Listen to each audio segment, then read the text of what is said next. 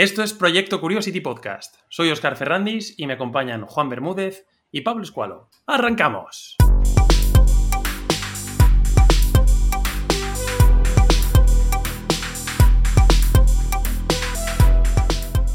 Hola chicos, hola Juan, hola Pablo. ¿Qué rollo traéis hoy? ¿Cómo estáis? Hola Oscar, hola Pablo. Pues muy bien, la verdad. Muy contento, oye, este es nuestro episodio número 5. Pues sí. No voy a hacer, no haré la rima, tranquilo. la, verdad, es que muy bien, muy es bien. El, es el chiste más usado de Pablo durante su vida, desde que tiene. Cinco. Curiosamente. Bueno, hola a todos. Hola a todos, chicos. Yo también estoy muy bien, muy motivado. Te veo contento. Oye, Pablo, se te nota con mucha energía. Sí, sí. Habrá sido un fin de semana glorioso. Eh, no lo negaré. Muy bien. Pues nada, chicos, bienvenidos. Hoy vamos a hablar de inversión.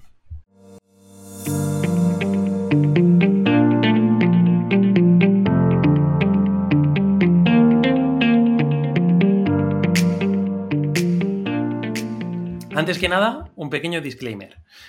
Tenemos que decir que lo que vamos a compartir aquí hoy se expone tan solo a título informativo. De ninguna de las cosas que vamos a decir son recomendaciones de inversión ni representan posiciones que nosotros tengamos.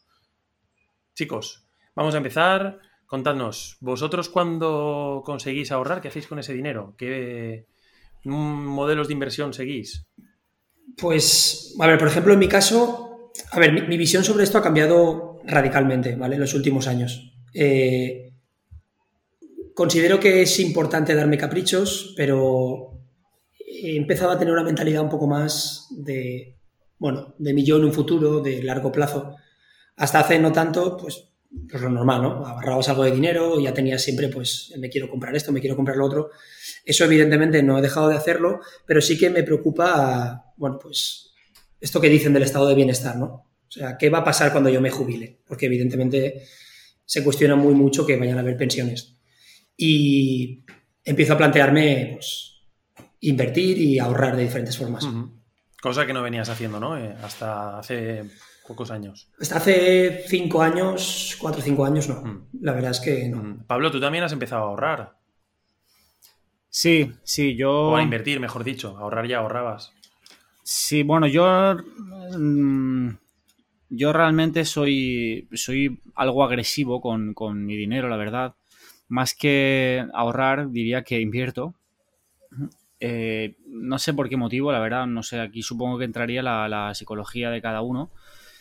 Sí que es verdad que el largo plazo está ahí, que yo también opino como Juan de que el sistema de pensiones español no me da fiabilidad 100% de que vaya a estar ahí el día que, nosotros mm, nos tengamos que jubilar. Pero bueno, por algún motivo mm, ya te digo que suelo ser bastante agresivo invirtiendo. También ahorro, pero, pero bueno, mi, perfil de inversor pues es más... Eh, más de invertir que de ahorrar. Entendamos por agresividad que no vas lanzando monedas por ahí, ni inviertes en armas o cosas de este tipo, sino que, bueno, eres más valiente, asumes más riesgos, ¿no? Sí, y si lanzo monedas son de un céntimo. Muy bien. Yo las recojo todas. bueno, hoy queríamos traer este tema porque, bueno, es un tema que a los tres nos gusta mucho y hemos, hemos hablado muchas veces fuera de antena, por decir, o fuera de grabación, del déficit que tenemos no solo en España, sino yo creo que en la mayoría de países eh, a la hora de, educar a nuestros pequeños, ¿no? desde el colegio. La verdad es que yo tengo la sensación de que no nos quieren educar para ser independientes intelectual y financieramente. Tengo esa impresión. No nos enseñan a gestionar el dinero, no nos enseñan a, ahorrar, ni a tener una, una gestión de nuestro patrimonio medianamente responsable. No sé si estáis de acuerdo. Sí, sí, sí, sí. La verdad que si analizamos el sistema educativo español, salvo que tú voluntariamente quieras ir por el perfil un poco de economía, puedes tener eh, tu titulación universitaria incluso y no haber oído absolutamente nada de, inversiones ni nada de esto. Sí. Además, hoy en día empieza a costarnos dinero dejar, eh, nuestro dinero eh, en el banco.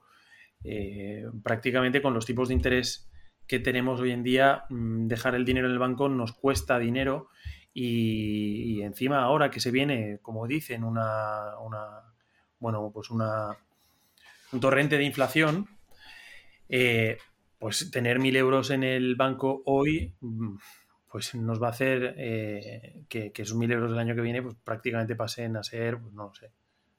Sí, valga menos. Sí, valga menos. ¿Vale? Entonces, además nos están obligando a convertirnos a todos nosotros en inversores, a, a buscar rédito en otras partes que no sea el banco.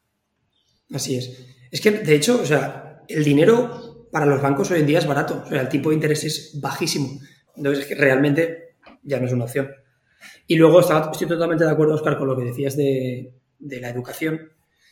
Esto daría para mucho y para muchas teorías conspiranoicas, que a mí algunas me molan bastante.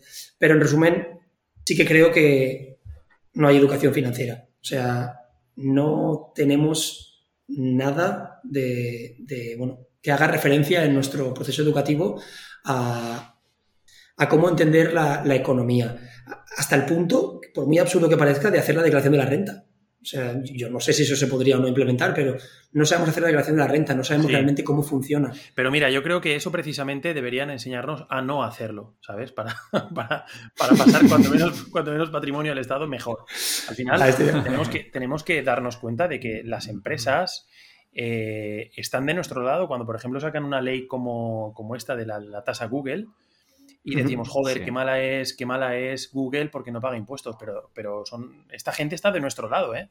Y los que regulan contra ellos están regulando también contra nosotros. Totalmente. Sí, sí. Bueno, yo aquí, aquí también, sin, estar en desacuerdo con Oscar, sí que es verdad que opino que, todo el mundo debería de pagar los impuestos eh, establecidos por la ley, porque al final tenemos, vivimos en un sistema democrático en el que elegimos a unos políticos, estos políticos aprueban unas leyes entre ellas las tributarias. a los políticos. pues al final nosotros tenemos que, cumplir esas leyes. Y a, colación de lo que has dicho del tema del tema bancario, me, parece muy interesante porque investigando un poquillo, eh, he encontrado, bueno, que eso, que al final hoy en día los bancos cada vez ganan menos un poco por, este margen de intereses que tienen ellos, que es que cogen el, dinero captado vía depósitos y te pagan un, un rédito, un pequeño interés, ¿vale? Y después prestan este dinero y a cambio ellos ganan un ingreso en forma de, intereses, ¿vale? A través de los préstamos. Entonces, este, este margen cada vez es más pequeño y por lo tanto, como tienen que sobrevivir, es un, al final son un lobby muy grande, eh, tienen que cobrar más comisiones, por eso eh, las comisiones en nuestras cuentas cada vez empiezan a ser más altas o los, las condiciones que te piden para tener cero comisiones cada vez son más exigentes, ¿no?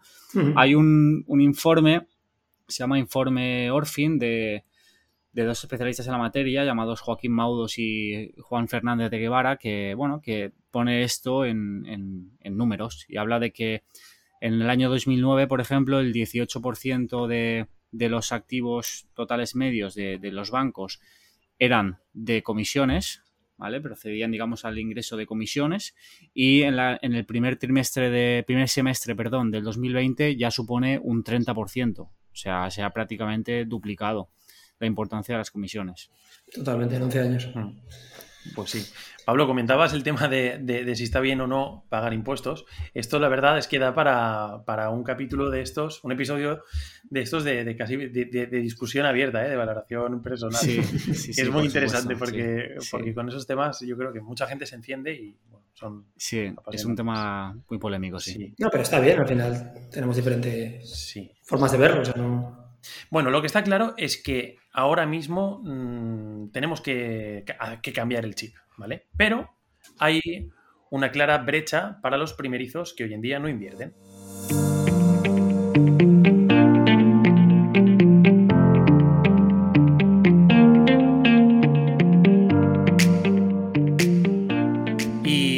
Como decíamos, tenemos que cambiar el chip este. El banco ya no nos, da, nos va a dar ni un euro eh, a menos que seamos millonarios por tener nuestro dinero en, cuentas a, plazo fijo o, bueno, vosotros productos derivados que tengan, ¿vale? Y hay muchísima gente, nosotros nos hemos encontrado ahí también en su día, que sin saber nada de inversión, pues tiene que empezar a, invertir si no quiere ver cómo, pierde poder adquisitivo. Eh, bueno, mandar el mensaje de que todo esto de la inversión a mucha gente le puede sonar a, le puede sonar a, algo muy extraño, pero se aprende, ¿eh? como, en como a todo, pues como hacer pues, una salsa boloñesa o como a correr con una, con una buena técnica. Pablo, ¿querías decir algo? Sí, me gustaría comentar un poco que, bueno, que el, contenido de, este episodio es un poco introductorio en cuanto al tema de, de las inversiones y que probablemente a lo mejor alguien que lleve años invirtiendo eh, pues se le quede un, poco corto o ya sepa mucho más de lo que vamos a exponer hoy, pero bueno, el, objetivo de este, de este episodio, haremos más en el futuro, el objetivo de este episodio es este, es dar una pequeña introducción. Correcto, correcto. Sí, de hecho, pues en cuatro semanas desde hoy haremos un segundo episodio que, bueno, donde nos meteremos un poco más en profundidad de, de, pues, pues quizás en vehículos de inversión diferentes que hay, diferentes estrategias y demás, ¿vale? Hoy en día va a ser un muy, muy... Sí, un poco, más, un poco más técnico. Sí que es cierto que el objetivo era darle un poco ese toque personal que llevamos eh, intentando hacer desde el principio. Y, bueno, pues es lo que comentábamos, ¿no? Mm. Este, este hermano mayor que te da los consejos de alguien que bueno, ha pasado por ahí y tampoco tiene ni idea. Correcto. Y no es tan raro que se sienta igual. De hecho, te iba a preguntar, Juan, para que fueras un poco nuestro hermano, hermano mayor. Decías al principio que has empezado a invertir hace poco y que, bueno, tuviste que superar ciertos miedos, eh, también has, recibido lecciones sobre esto. Cuéntanos un poco cómo, empezaste a invertir. Sí, bueno, totalmente. La verdad es que puedo ser, eh, puedo ser ese hermano mayor que os dé mi parte totalmente honesta y sincera y nada técnica, pero sí que es verdad que, bueno, pues hay ciertos miedos y alguna lección aprendida que otra que he ido, que he ido adquiriendo desde que empecé. Lo primero de todo, y de verdad que parece muy evidente, pero para mí no lo era tanto, es que la inversión no es la forma de hacerse rico. ¿vale? Eh, como bien decíamos antes, hoy en día dejar el dinero en el banco, por muy mal que suene, es perder dinero. Y a pesar de que siempre hay cierto riesgo, pues la forma es invertirlo, ¿no? Para que no pierda, para que no pierda valor. Pero no con esto nos hacemos ricos. Y es algo que a mí me costó un poco aprender. Y lo digo porque al principio, bueno, pues cuando entras en el mundillo este de que si la bolsa, tal, que si esta empresa sube, baja, pues es muy sencillo, para mí fue muy fácil dejarme llevar por los testimonios de la gente que lleva mm. muchísimo tiempo, mm. que si he ganado tanto, que si he perdido un poco. Y estoy seguro de que esos testimonios eran totalmente sinceros y, humildes, pero depende, depende del lugar o del punto de vista del que los analices, pues bueno, puede llegar a ser algo erróneo, ¿no? Eh, hasta el punto de que llegó, llegó un momento en el que lo veía tan, tan evidente que yo decía, o sea, esto, ¿cuánto dinero tengo ahorrado? ¿Esto? Esto hay que meterlo. O sea, es que eso es una multiplicación muy sencilla. Solo tengo que multiplicar. Y bueno, evidentemente, pues no, voy a decir que me he pegado ningún castañazo porque siempre tienes a alguien hmm. de tu círculo que te da una palmadita a la espalda y te dice, afloja que, que caerse dicen que duele. Pero bueno, pues al final he aprendido a que la paciencia, el largo plazo y que si uno quiere hacerse rico, para eso está la lotería. Hmm. Sí, y además eh, da, mucho vértigo, ¿no? Al principio, pues empezar a, meter dinero en, pues a lo mejor un fondo, porque, bueno, pues la gente que lo empiece a hacer, eh, si con suerte es joven, a lo mejor mete, no lo sé, pues unos, unos cuantos cientos de euros y da, da, vértigo, porque da la sensación de que de hoy para mañana se puede perder, ¿no? Es un miedo que hay que superar, ¿no, Juan? Totalmente, totalmente. Y para mí esa es la lección aprendida, ¿no? Sí, sí. Y tú, Pablo, ¿qué, nos puedes decir de cuando tú empezaste ¿Qué, barreras mentales tuviste que superar? Bueno, yo. Yo, la verdad es que, como he comentado antes, soy un poquito. Soy, soy algo agresivo, quizás demasiado, y, y no sé si lo estoy haciendo bien o mal. La verdad, voy a ser sincero. Lo que sí que es verdad es que lo que yo procuro hacer cuando, cuando me meto a invertir o cuando hago una inversión, siempre me, visualizo, digamos, el escenario de, vale, ¿qué pasaría si pierdo todo ese dinero? O sea, es, ¿cómo me afectaría? ¿no? Me afectaría más allá de que obviamente me va a sentar fatal haber perdido todo el dinero, pero mi estilo de vida va a seguir siendo igual. Yo voy a poder seguir yéndome de vacaciones, voy a poder seguir yendo a cenar cuando quiera.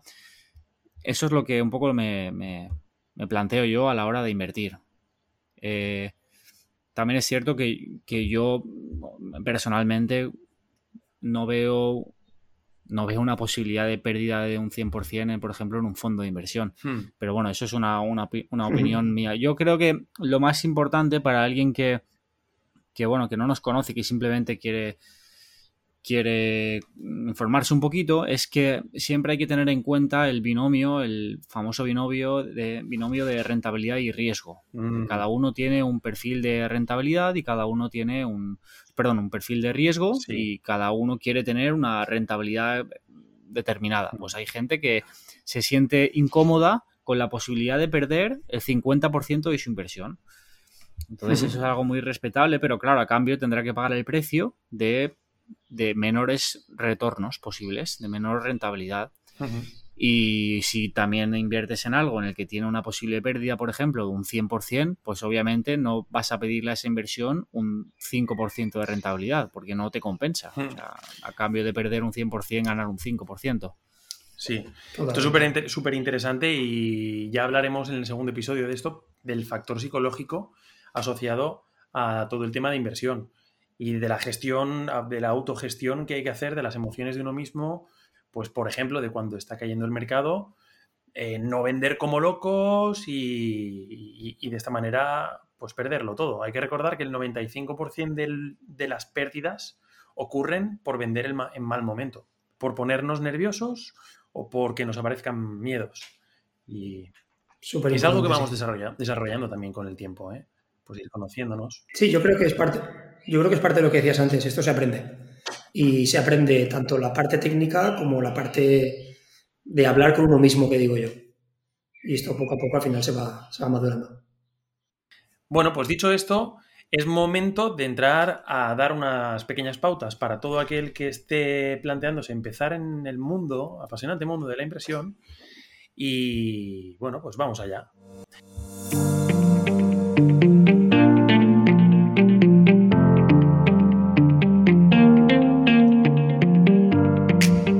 Tenemos que desligar el concepto de inversión de la imagen que tenemos del típico broker de Wall Street o de las películas estas pues de El Lobo de Wall Street, etcétera, que compra y vende al segundo o del poderoso Warren Buffett de turno que se junta con pues, los mandamases, los presidentes y demás y que maneja información muy, muy valiosa. Al final, eh, bueno, no vamos a ser, o rara vez eh, seremos eh, uno de estos individuos, ¿no? Así que vamos a dar unas pautas muy básicas, pero digamos que, que, constituyen los fundamentos, ¿no? El, el, ABC de toda aquella persona que quiera empezar a invertir. La primera, y vamos a comentar cada una de estas entre los tres, la primera es invertir con un mindset siempre de largo plazo, ¿vale? Evitar el corto plazo nos va a evitar vender mal, que es como decíamos antes, pues la causa del 95% de las pérdidas o el 99% de las pérdidas, ¿vale? Eh, tenemos que tener en cuenta que lo que queremos es em, sacarle un pequeño beneficio a nuestros ahorros eh, a largo plazo, pues a lo mejor de aquí a 10 años, ¿de acuerdo? No queremos sacarle un 300% en dos meses, ¿vale? Totalmente. Es que de hecho, si eso ocurre normalmente, y bueno, lo digo yo como personas sin conocimientos en inversión, que, lo único que ha aprendido lo ha hecho en YouTube o tropezándose, si realmente ese 300% ocurre en meses, mm, o sea, no digo que no pueda ocurrir, pero cuidado. Mm. Porque al final, em, por muy evidente que lo veas, o sea, realmente es lo que decíamos antes, no puedes poner un dinero que te haga falta. Muy importante. Mm. Eh, está claro que nadie, nadie se plantea tirar su dinero, pero una cosa es necesitarlo y otra cosa es que te haya costado mucho ganarlo. Y eso realmente parece que no, pero a la hora de la verdad es fácil que uno se lo olvide. Y bueno, en mi caso lo digo yo porque al final me considero una persona impulsiva y de alguna forma me, me he sentido en situaciones así. Hmm. Al final, para hacerse rico hay otras formas no legales que si queréis os puedo contar. no, es broma, pero... Contarás, eh, De verdad que, de verdad que es, es, muy fácil, es muy fácil cegarse. Y bueno, eh, estamos todos de acuerdo en que hay diferentes tipos de perfiles de inversor, como ha dicho Pablo antes, y yo, por supuesto, estaréis comprobando que soy el conservador. Pero realmente lo considero algo a tener en cuenta y con mucha paciencia. Bueno, a ver, al final estamos hablando de invertir, que no es forrarnos eh, comprando y vendiendo eh, chicharros o empresas que nadie conozca, ni con criptomonedas, ni cosas de este estilo. ¿eh? al final, lo que estamos buscando es sortear la inflación y un poquito más, ¿vale? Está estimado, esto lo leí el otro día, que 1.000 euros del año 2000 equivalen a unos 600 euros del año 2021. Lo que queremos evitar es perder esos 400 euros en 20 años, que bueno, si tenemos 1.000 euros, pues solo son 400, pero si lo que tenemos son 10.000, palmamos 4.000 euros. Pues lo único que queremos es que ese pequeño incremento de la, de la, inflación, pues que a lo mejor es un 2% anual, acumulado a lo largo de 20 años, supone pues, pues en este caso del ejemplo que os he dicho, un 40% de todo lo que teníamos depositado. Si solamente conseguimos sortear eso, pues oye, ya no estamos perdiendo poder adquisitivo. Y luego hay aquí muchos tipos de estrategia de, inversión.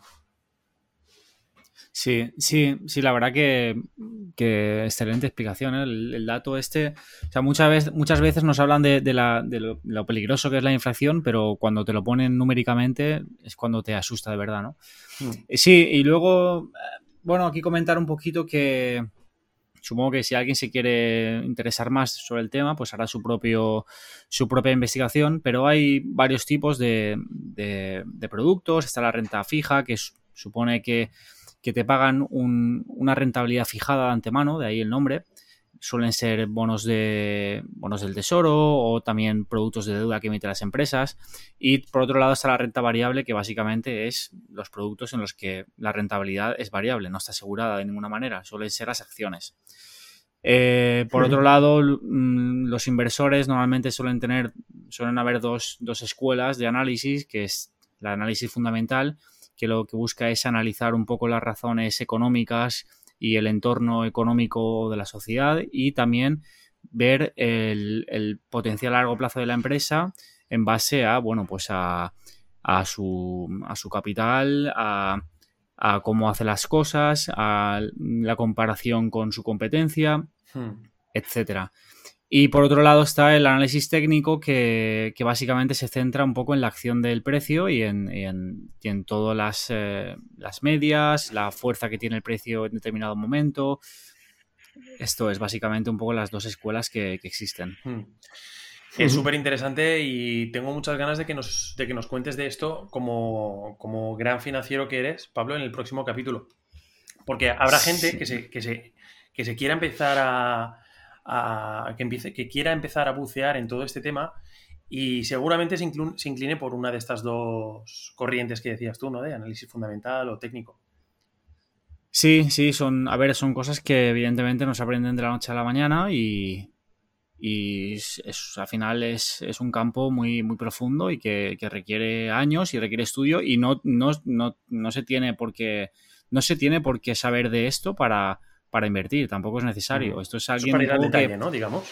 Esto es sobre todo para alguien que quiera, como más adelante vas a comentar, que quiera manejar sus inversiones de, de forma activa y tenga evidentemente más conocimiento. Entonces, pues puedes tirar por la rama del fundamental de la que yo soy un poco más partidario a nivel personal, ya que analizas la empresa tal y como es, analizas su, mm, su fuerza, su, su competitividad con respecto a, a su sector, etcétera que lo que es análisis técnico, pero esto ya es opinión mía, hmm. no es consejo financiero.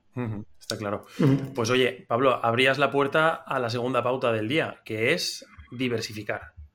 Evitar, en la medida de lo posible, sobre todo al principio que estamos empezando, pues comprar acciones de una sola empresa, porque muchas veces podemos decir, venga, pues vamos a comprar acciones de Apple que es una empresa enorme, súper potente, pues tiene un montón de beneficios al año y tal, es una caña, va a ir genial. Pero bueno, todas las empresas tienen bajones, todas las industrias, todos los sectores productivos tienen bajones. Al final, si estás en una sola empresa o en dos o incluso en diez eh, empresas, mm, si sobre todo comparten el mismo sector, no estás nada diversificado.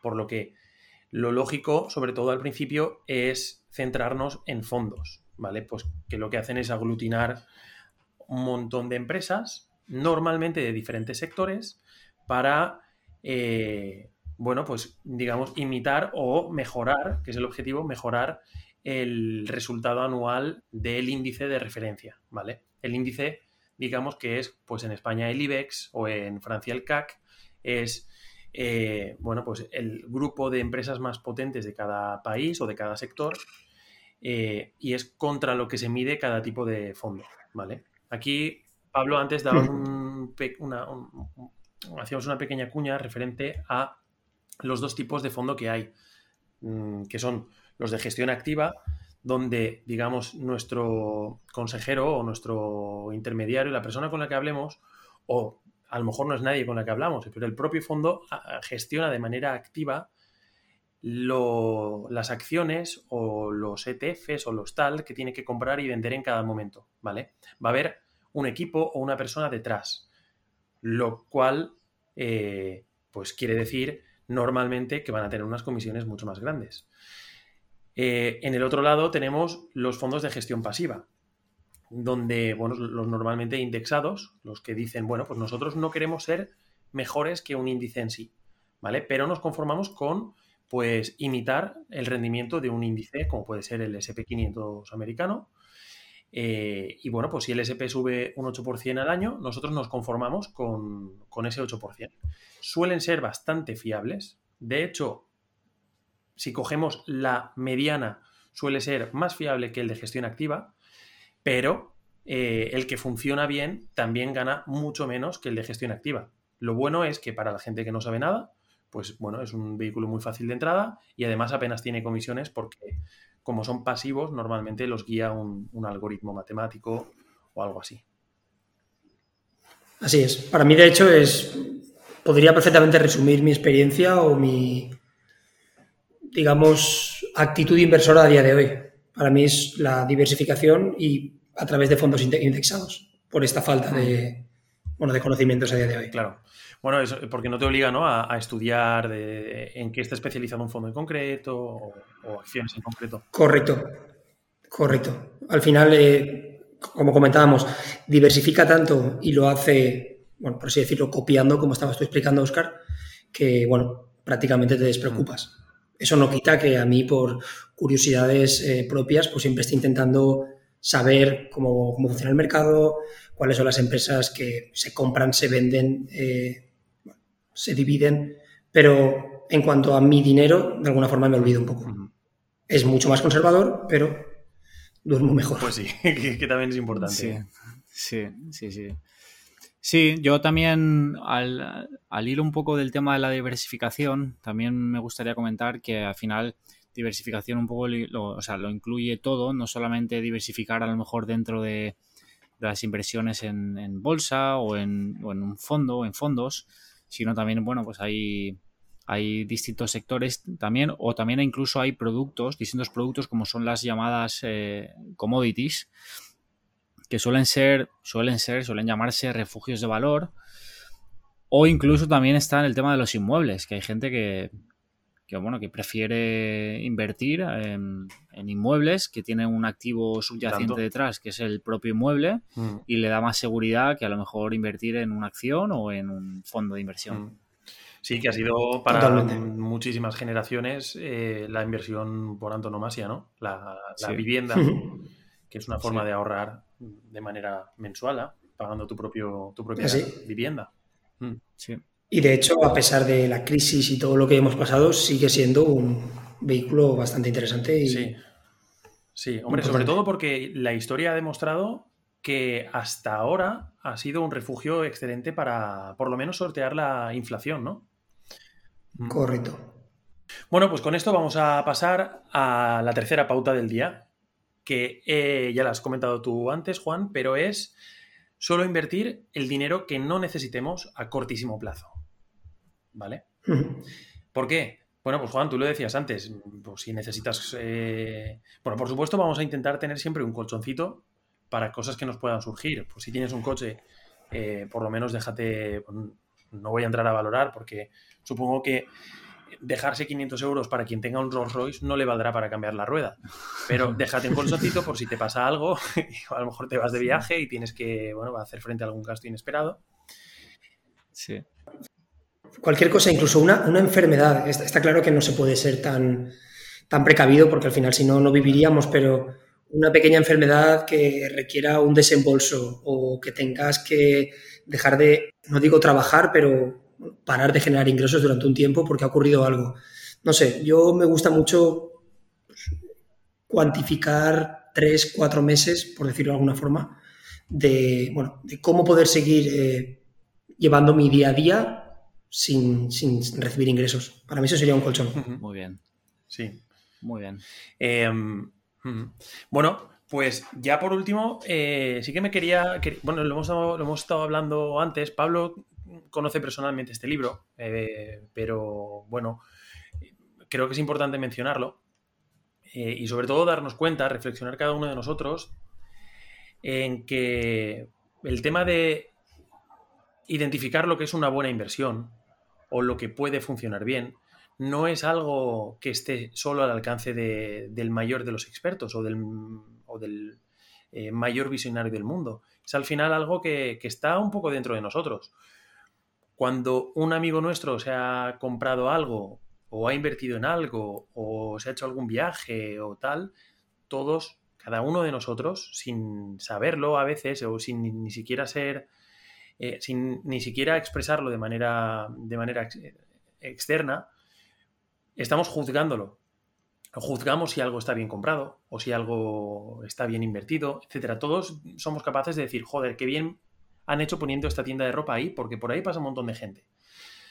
Digamos que todos podemos ser un poco, eh, hasta cierto punto, eh, inversores. Esto lo explica uno de mis autores favoritos de inversión, se llama Peter Lynch, y para la gente que sepa de un poquito de inversión lo conoce, en su libro Un paso por delante de Wall Street. Es mi libro favorito de inversión con diferencia, porque, bueno, en, en él es un ensayo y nos enseña cómo, cómo, empezó él a interesarse por el mundo de, por el mundo de la inversión y cómo analizaba él las inversiones a, a nivel usuario. Y bueno, pues nos da consejos, por lo menos para despertar esta conciencia inversora de todos nosotros y hacernos, bueno, pues valorarnos a nosotros mismos, ¿no? Como potenciales inversores.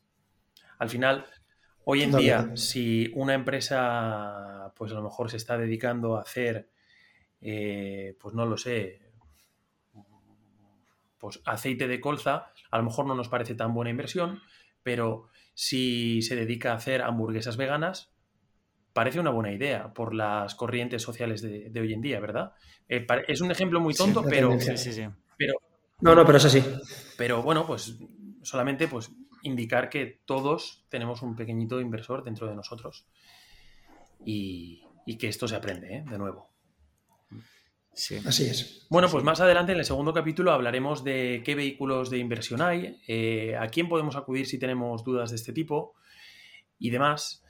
Eh, pero yo creo que por ahora, bueno, pues ha quedado una, una introducción muy amena, muy, por, por, lo menos a nivel de, de detalle superficial y, y, completa. Sí, a mí sí que es cierto, Oscar, que me gustaría acabar con un, con un pequeño claro, inciso claro. al tema de, para mí, bueno, ya sabéis que, el tema de la psicología y, y, la educación para mí es, es la clave, y es el tema de la cultura del esfuerzo. ¿no? Eh, con todo esto de, bueno, por un lado las criptomonedas, la gente que gana dinero a mansalva y, y bueno, me, me, preocupa realmente que el concepto de cultura del esfuerzo deje de transmitirse a los niños, ¿vale? Y que de algún modo parezca que ganar dinero es fácil y que no hace falta esforzarse para ello. Eh, por supuesto, no es lo que estamos diciendo aquí, pero sí que es algo que yo veo en la sociedad y repito con el tema de las criptomonedas, Sé que igual me parezco a la mujer del, del reverendo Lovejoy este de los Simpsons, que siempre está pensando en los niños, pero, pero creo que es algo a tener en cuenta. Y bueno, para mí es algo que, que me preocupa. Sí. ¿Cómo, ¿Cómo, saber educar a mis niños, a mis hijos en un futuro? Sí, sí. No, obstante, no obstante, a mí me, me, gustaría, me gustaría añadir que probablemente, ya lo, lo anticipo yo, doy la primicia, el tema, el tema de criptomonedas será un tema que trataremos en este podcast. Bueno, bueno interesante, interesante. Como nuestro propio nombre indica, la curiosidad no tiene fin para nosotros y será un placer eh, investigar sobre ese tema también contigo. bueno, pues nada, dicho esto, agradeceros vuestro tiempo y una excelente semana, Pablo, Juan. Igualmente, Gracias a vosotros, chicos. Igualmente. Bueno, y a los oyentes, pues recordaros que nos podéis encontrar en Instagram como Proyecto Curiosity. Agradeceros tremendamente si os suscribís, eh, especialmente a través de iVoox y por supuesto si podéis dedicar un momentito de vuestro tiempo para ese pequeño like que nos ayuda un montón a crecer. Eh, excelente semana a todo el mundo y recordad sobre todo, nunca dejéis de luchar, nunca dejéis de soñar.